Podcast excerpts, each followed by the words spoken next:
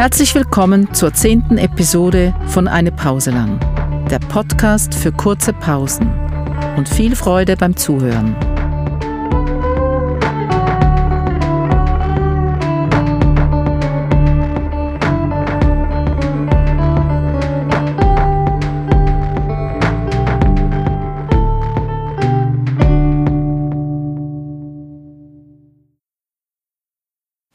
Schläft ein Lied in allen Dingen, die da träumen fort und fort.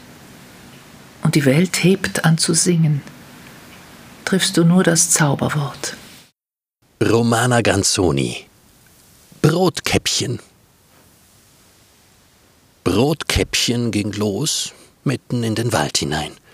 Im Körbchen verschiedene Brote, Dinkel, Baguette, Graham, Laugen, Toast, Schrot, Buchweizen, Mais, Hafer, Nuss, Meerkorn, Focaccia, Leinsamen, Fladen, Knecke, Zopf, Soja, Malz, Kartoffel, Pumpernickel. Viel Brot halt, sehr viel. Und weil es so viel Brot war, trug Brotkäppchen nicht nur ein Körbchen, es trug vier Körbchen, zwei links, zwei rechts. Und auf dem Kopf trug es ein Käppchen, das seine Großmutter aus Brotkrümeln zusammengeklebt hatte. Dazu passten die lilafarbenen Stiefeletten und der dunkle Einreiher hervorragend. Da war dieser betörende Kontrast zwischen bodenständig brotig und Free Glamour Office Style, also für alle etwas dabei. Es war halt ein postmodernes Brötchen, eine frische Kappe für wahr. Da bog auch schon der Wolf um die Ecke und fragte scheel, diebisch und hinterlistig, wölfisch. Brotkäppchen, hättest du mir denn eventuell ein Stückal Brot? Na klar, Wolfi. Was willst du denn? Dinkel, Baguette, Gram, Laugen, Toast, Schrot, Buchweizen, Mais, Hafer, Nuss, Meerkorn, Focaccia, Leinsamen, Fladen, Knecke, Zopf, Soja, Malz, Kartoffel, Pumpernickel? Der Wolf wollte Faustbrot zwischen den Zähnen. Das mit fast keinem Brot, aber mit viel zartem rosarotem Fleisch von Brotkäppchens Unterarmen. Und er sagte scheel, diebisch und hinterlistig wölfisch. Mais, bitte. Ein Stück oder zwei? fragte Brotkäppchen. Zwei, gerne. Gerne. Danke. Bitte. Er kaute traurig.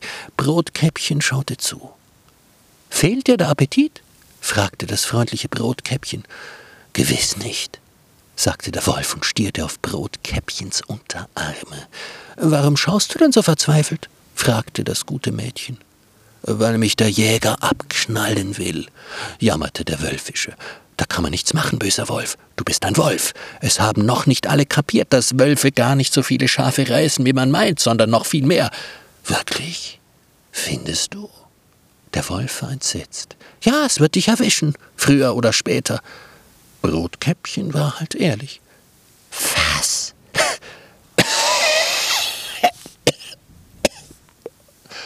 Der Wolf verschluckte sich am Maisbrot und hustete und hustete. Die Augen ploppten fast aus dem Kopf, sie wurden ganz rot. Er röchelte, Brotkäppchen versuchte ihn mit einem Baguette zu retten, klopfte ihm wacker auf den Rücken, aber es half alles nichts. Das Mädchen versuchte es mit dem Fladenbrot. Dann haute es den Wolf mit dem Dinkelleib bis der brach. Der Erfolg blieb gänzlich aus.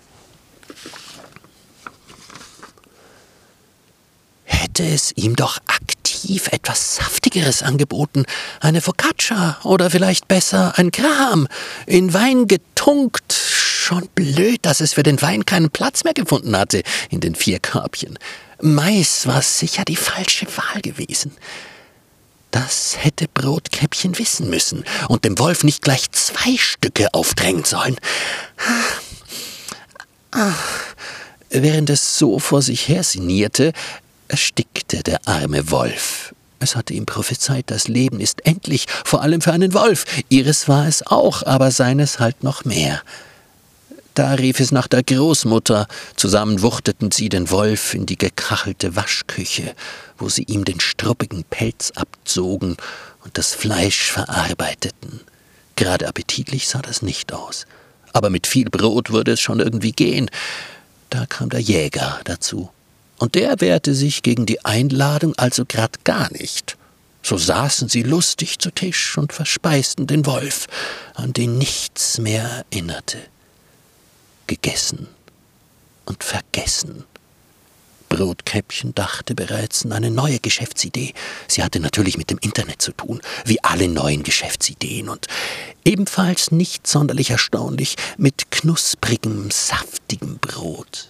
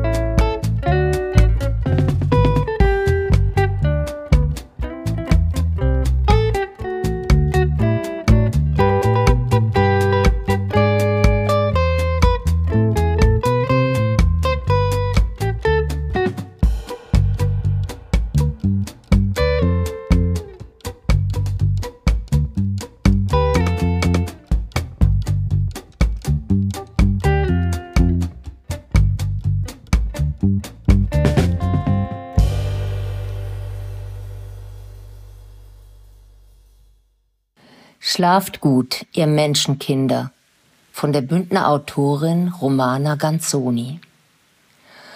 Als Mathilde schlief, stiegen die gelöschten Fotos auf und die gelöschten Texte. Alte Versionen und Kritzeleien, Fragmente, als nicht brauchbar eingestufte Gedichte, Geständnisse, Gefluche, Geflüster, eingegangene Post auch Ungelesenes und E-Mails, die nie abgeschickt worden waren. Sie stiegen an die Oberfläche ihres iPhones, warfen Schatten und Blasen, klopften, feigsten, klebten am Glas wie bunte, heitere, ruhige, nervöse und traurige Fische. Dann formierten sie sich zu Zweiergruppen oder zu Schwärmen. Sie versammelten sich in neuen und alten Dokumenten, in Alben. Sie lasen sich gegenseitig, stritten, schmeichelten. Fotos gesellten sich zu Fotos oder zu Text. Text gesellte sich zu Text. Dann begannen sie sich zu verschicken über WhatsApp und den offiziellen Account aber auch mit vollem Namen und Wohnort über die beiden anonymen Adressen. Der Inhalt des iPhone-Bauches posierte auf Instagram. Er löschte und formulierte Tweets, kommentierte Posts auf Facebook, erstellte neue Seiten und eine eigene Homepage. Er wählte Telefonnummern, ordnete Namen, alles im Sinne und zugunsten der Mathilde-Logik, die nur das Gelöschte kannte, das Zensierte, Verschmähte und Verschwiegene, das einzig Wahre und Erkennende. Es gab sich alle Mühe, das Leben von Mathilde zu dem zu machen, was es war. Es verdichtete und verstärkte, machte lauter. Was sonst sollte ein iPhone tun? I wie ich, Phone wie Phone oder neu Phon, der Lautstärkepegel, die empfundene Lautstärke, mit der ein Mensch ein Schallereignis als Hörereignis wahrnimmt. Jeder User wird zum Ereignis, hör und sichtbar, wahrgenommen von der Welt als das, was er sein möchte oder ist, wenn er schläft im Bewusstsein, das Display sei dunkel und alles sei gut. Nichts war gut aber auch nicht schlecht. Alles unverdaut, nichts ausgeschieden. Der Papierkorb und der Papierkorb des Papierkorbs bewahrten auf. Kühl und trocken, sauber datiert, als wären Bild und Text in transparente Vakuumsäcke verschlossen, in Frischhaltefolie gewickelt. Keine Gärung, kein Verrotten, kein Faulen. Alles genau so wie in der Stunde der Löschung.